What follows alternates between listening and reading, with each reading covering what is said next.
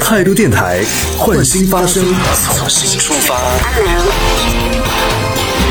好，欢迎继续回来，这里是为梦而生的态度电台。各位好，我是男同学阿南。各位朋友，你曾经有没有买过盲盒？以及为了买盲盒，你都付出了多大的这个成本和代价？可以来跟我们分享一下。可以在节目下方的评论区里发送文字，同样也可以参与我们的互动。对，现在真的盲盒这个东西可以说是无处不在了。除了我们刚刚说到的像泡泡玛特啊，或者是我的月季啊这样的一些形式之外，还有像。KG 或者是 MG 这样的一些连锁的快餐品牌，他们最近几年也是做过各种各样的一些盲盒。我记得在前段时间吧，也有看到报道说，就有网友就为了得到 KG 的那个盲盒当中的隐藏款的那个，就是 KG 老爷爷的那个隐藏款嘛，就一口气买下了一大堆的盲盒套餐。注意哦，他还不是直接买盲盒，因为他那个盲盒都是你要去买某一个套餐才能够得到一个盲盒，所以为了得到更多的盲盒，他一口气买下了很多个套餐，然后呢不吃那个套餐里边的食物，就坐在 K G 里边就不停的拆盲盒。当时这个事情也是在网上引起了很多朋友的热议啊，这个也是需要就是商家们进行啊，我觉得也是需要来考虑的一个问题。一方面，确实商家为了带货，为了卖自己的产品，通过这样的手段确实有一定的效果。但是如果在这个过程里面造成一些浪费或者造成不好的这种现象的话，其实我觉得嗯，这个营销其实也是失败的，也是存在一定的问题的。这个大概也是因为。各种各样的一些这种盲盒的新闻或者盲盒的一些报道，这种大行其道，然后不停的在各种平台上出现，甚至出现了这样的一些让人大跌眼镜的一些盲盒事件接连发生。于是呢，在国内的部分地区就开始出台了相关的一些规定，就关于规范这个盲盒市场的相关的一些规定就出台了。我觉得这个其实是非常有必要的，因为在这个规定里面，它就有明确的提到了，说首先呢，我们这个商家。因为有一些商家可能也是打着这种所谓的盲盒的这样的一些些名号，然后做一些，比如说他这个盲盒里面根本就没有所谓的隐藏款，或者说是。它那个概率是极低的，甚至到可能万分之一或者几万分之一这种概率。那如果当大家知道的话，可能不一定会去买了。所以呢，这个规定呢就明确的要求说，这个提供盲盒的卖家必须要明确抽取规则、提供数量以及抽取的概率等等这样的一些信息。也就是说，你必须要让消费者知道，隐所谓的隐藏款它出现的这个中奖概率大概有多高。当然，虽然对于有一些这种所谓的盲盒重度爱好者们来说，这些信息不一定能够劝退。他们，但至少我觉得可以让大家就在花钱的时候可以花的明明白白的，对不对？至少我知道说，哎，我买到，比如说它万分之一的几率，那我买一万个是不是就一定能中一个呢？其实也不一定啊。当然，这样的规定呢，其实它也是在一定的程度上，也是能够点醒一些就对于像我这样的，或者说有一些就是没有那么重度沉迷于盲盒的朋友，像我这样本来还抱有一点点幻想，想说，哎，我会不会就运气好一点，会买到那盆稀有的乐器呢？但如果你明确的告诉我说这个概概，率是万分之一，或者甚至你告诉我是千分之一，也就等于说一一千盆月季里面只有一盆是稀有品种，我就会直接放弃了。嗯，我能接受的概率大概是 十分之一吧。感觉商家要要生气了，直接把我拉黑十分之一，那我不赔死了？这个其实也是我们上一趴说到的啊。为什么就是那个卖月季的那些商家他不明说自己这个是盲盒的原因所在？其实现在很多就大家在直播平台上你会发现很多卖家他在卖这个东西的时候，他不会跟你讲说这个是盲盒。一方面是可能平台有相应的一些规则，同时另外一个就是我们刚刚讲到的，比如说像卖月季的那个，如果他跟你讲说他这个是盲盒的话，严格。的来说，它就需要说明这个盲盒里边都有哪些品种，然后它就必须要说到，哎，里面可能会有什么什么什么一些就不太好卖的一些品种在里面，而且它需要说明所谓的那个稀有品种中奖的概率大概有多高，它必须要讲清楚。但如果把这些信息公布出来的话，我猜可能一大半就像我这样就冲着那个稀有品种去的一些消费者，可能就会果断的就放弃了。那在这样的情况下呢，他就不能说是盲盒，只能说是弄丢了标签，或者用这样的方式 来绕开。但是其实你听起来作为消费者的我们听到这个东西，哎，感觉好像还是你对它的形式其实就是盲盒的形式嘛，你还是会把它当做是盲盒来进行购买。不过呢，目前就对于这个盲盒这样的相关的一些规定，它还没有大范围的进行一个推广，所以应该还是在一部分地区来进行一个试行的阶段吧。所以想要彻底的通过这样的盲盒来规范整个盲盒市场的话，可能还是需要一些时间。而在这个之前呢，呀，我们在节目当中也是要提醒大家，购买盲盒的时候，更多的还是需要靠我们的自制力。力来控制住自己，不要冲动的去买买买。同时，我们今天也也聊到这个盲盒的话题，也想问问正在收听节目的各位朋友，你曾经有没有进过什么类型的盲盒坑？后来你是怎么出坑的？这个我也挺好奇的。一般情况下入了这样的坑，就这是一条不归路。一旦你踏上了盲盒这条不归路之后，你就真的很难回头了。那大家也可以来讲一讲，最后你是怎么出坑的？在这个坑里边，你曾经有遇到过什么样的一些啊，比如说特别的买的，真的是买到那种稀有品种的，再或者是啊很惨的，买了可能买了一万个，然后都没有中一个的那种很惨的经历，都可以来跟我们分享一下。布丁他就说到了，说到这个盲盒，那不就跟以前的扭蛋是差不多一样的东西吗？扭蛋是什么？不好意思啊，这个我还真不知道。它都是以赚钱为本，就换换个皮儿，就换一种说法。但其实是它根本都是为了赚钱。雨落也说到了，确实扭蛋是一个很有年代感的一个词儿了。炭烧还说到说，小的时候有买过那种几块钱的大礼包，也算是另外一种形式的盲盒吧，里边什么都有，吃的呀、小物品啊，还有 CD。然后他说，说到概率呢，以前为了为了集卡，就买了很多干脆面，但是那么多年啊，从来没有听谁说有集齐过，真的吗？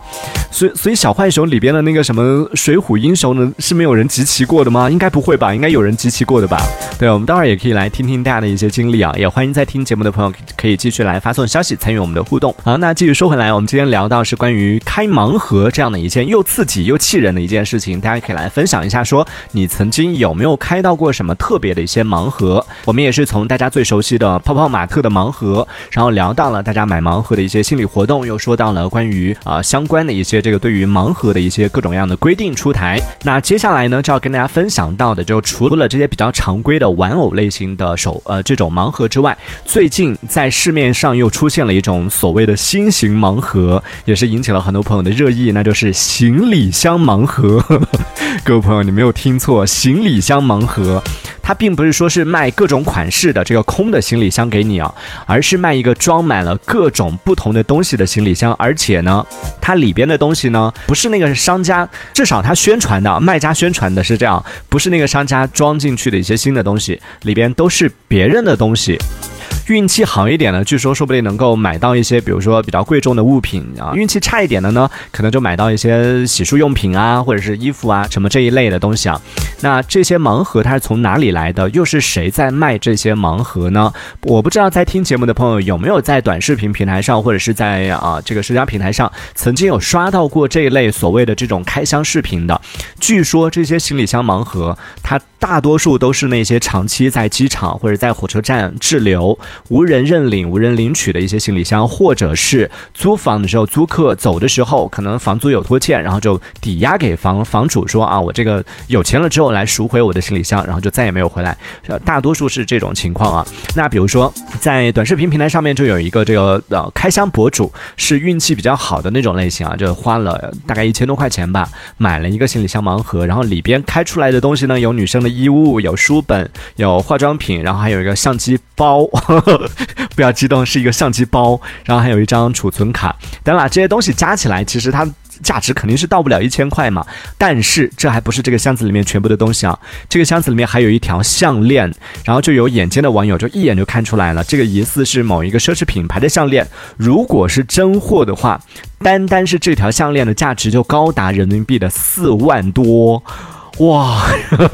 这个视频也是一下子就爆火，天呐，赚大发了！花了一千多块钱买到了一条四万多的项链，对不对？盲盒的魅力是不是就在这里？但听到这里，各位朋友不要不要激动啊，不要急着去下单，因为在网上也有网友就爆料说，其实你看到这些所谓这种开箱视频，很多这些啊买中大奖的这些幸运儿，很多它都是伪造的。就正常情况下，真正去买的那些买家，真正开出来的，其实都是一些很普通的一些东西，而。这种开出来这些什么东西啊什么的都是作假的，都是他们这个博主自己放进去的。当然，也有网友就提出了一个非常关键的一个问题，那就是买卖这样的一些行李箱，它到底是不是合法的？因为这毕竟是别人的东西嘛。虽然说是在机场无人认领的，虽然说是已经过了那么长时间什么的，但是从法律的角度来说，这个问题其实还是存在一定的争议的。那就有这个专业的律师就从法律的角度来进行了分析，就说其实我们去买卖这些所谓的无人认领的这种行李箱盲盒的行为，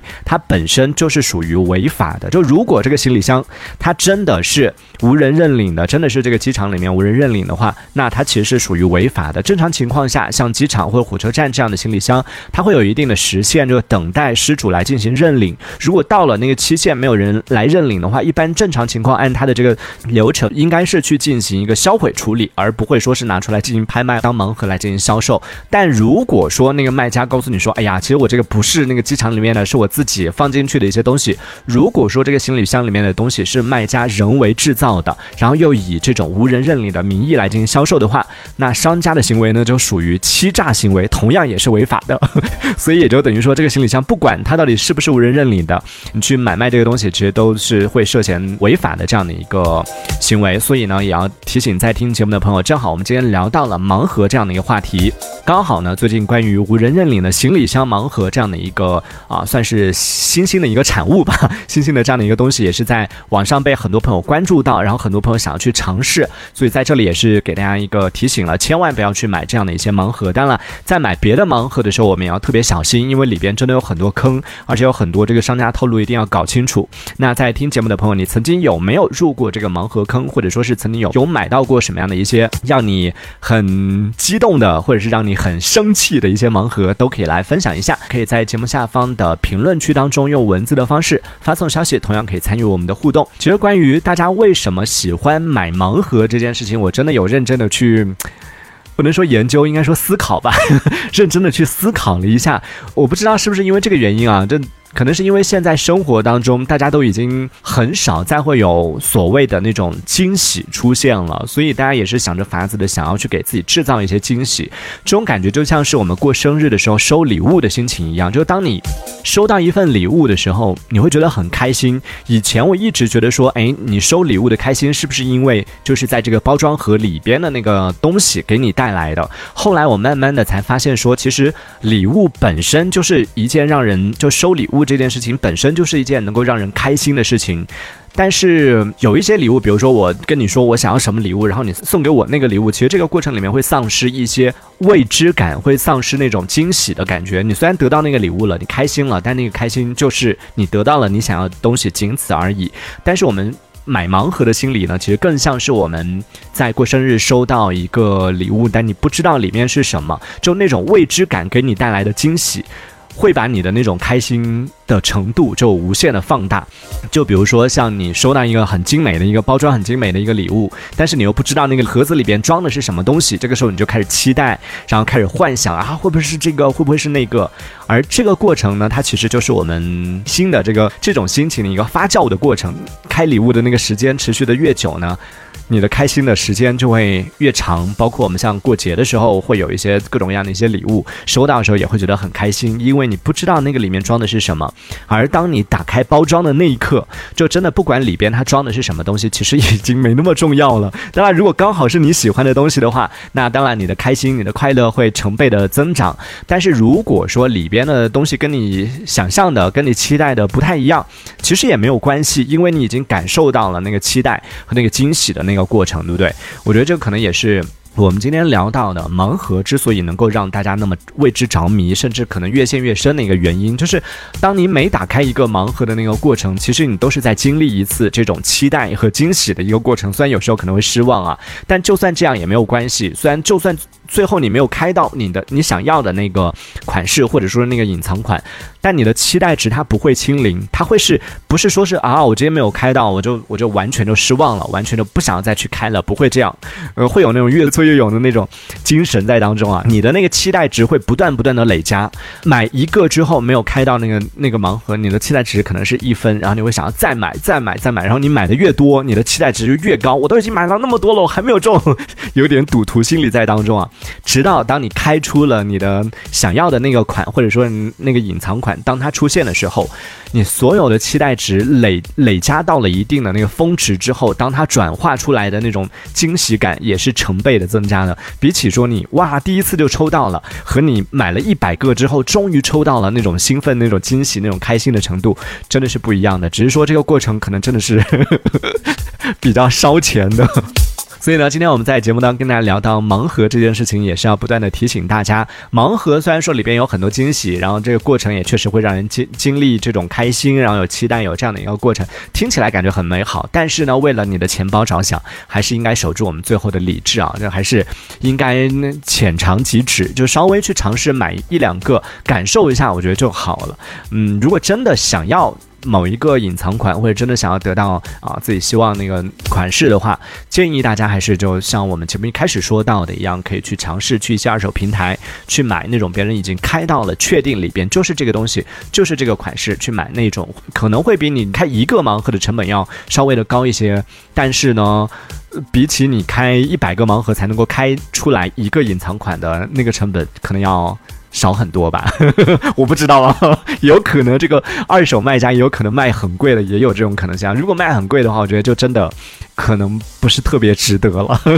但是可能也有就喜欢盲盒的朋友，或者真正啊对这个东西比较痴迷的朋友，对他来说，它的价值不是说嗯以他的这个金钱多少来衡量的，可能是自己心里面的那份热爱，这个也是看个人的喜好，只是还是要提醒大家理性消费了。好，这个就是我们讲到关于盲盒这件事情。那在听节目的朋友，如果说你曾经有买过一些特别的盲盒，可以来跟我们分享的话，也可以继续发送消息，可以在节目下方的评论区当中用文字的方。方式同样也可以参与我们的话题讨论。关于盲盒这件事情，真的是一个无底洞啊！刚刚也是讲到了各种各样稀奇古怪的一些盲盒，但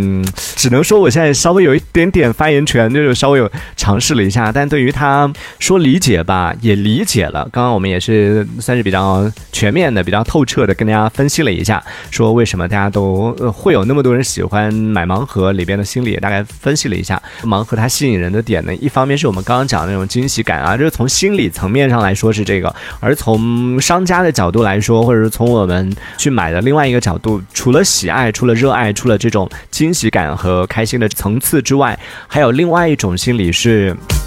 贪图小便宜的心理，其实也是有的。就你希望像我，像我买月季就是这样，我买的盲盒就是这样，就你是希望通过四五十块钱就可以买到那种啊一两百块钱的品种，那就。跟我们抽奖的时候也是一样的，对不对？你希望花那两块钱，希望花十块钱就可以中五百万，也是差不多的，也也是有那种侥幸心理在当中，想，哎，我万一就是那个幸运儿呢，对不对？我万一就可以花最少的钱买到啊最最多那个东西呢？但是大部部分，因为毕竟你还是要有保持一个理智，就商家他还是要赚钱嘛，对不对？没有商家说是真的是做公益，让每个人都可以中这个大奖，而且对于那些啊心存侥幸，说我万一就是那个幸运儿呢，这一部分。朋友一定要想两个问题，一个是人生活到现在这把年纪，不管是二三十岁还是四五十岁，活到这把年纪，你人生里边有中过这种，你是那那个幸运儿吗？就是人生里面是不断不断中奖，什么都会中奖的人吗？如果你是的话，那可以去尝试一下；如果不是的话，是踏踏实实的，都活到这把年纪了，对不对？我们还是应该啊，脚踏实地的，还是应该这个要有不切实际的幻想。然后有的朋友会觉得说。说，那我这辈子就就可能之前的前半辈子我的运气不太好，那万一我就从这一刻我就改变命运了呢？那要问自己另外一个问题：你愿意把你这辈子的运气用在买盲盒这件事情上吗？抽出一个这个隐藏款，然后你这辈子所有的运气全部用完了，你觉得值得吗？说实话，我是不愿意的。就算开月季开出一个。莫妮卡戴维，我也不愿意，就那把我的运气花在这个上面。我觉得我的运气要用在 中五百万上吗？五百万我都觉得不行，一定要一千万，要中就要中个大的，小的我都不想要。我身边有一个朋友是这样，他就是每一次在，他其实对买什么各种各样的那种抽奖啊这一类东西从来不感兴趣。然后我就有问过他，我说你不想中奖吗？对我就直接问他，你不想中奖吗？就是如果你去。做这个事情之后，万一哎你就是那个幸运儿呢？他的答案永远都是我不要把我的运气用在这件事情上。他是坚信这件事情，他觉得说人的运运气是。有限的，要把运气用在那些值得啊，你去用好运的这样的一些事情上。哎，听完就觉得好像 也是啊。这一小节我们暂时先聊到这里。喜欢我们节目的朋友，别忘了订阅关注。这里是为梦而生的态度电台，我是男同学阿南，我们下次接着聊。态度电台。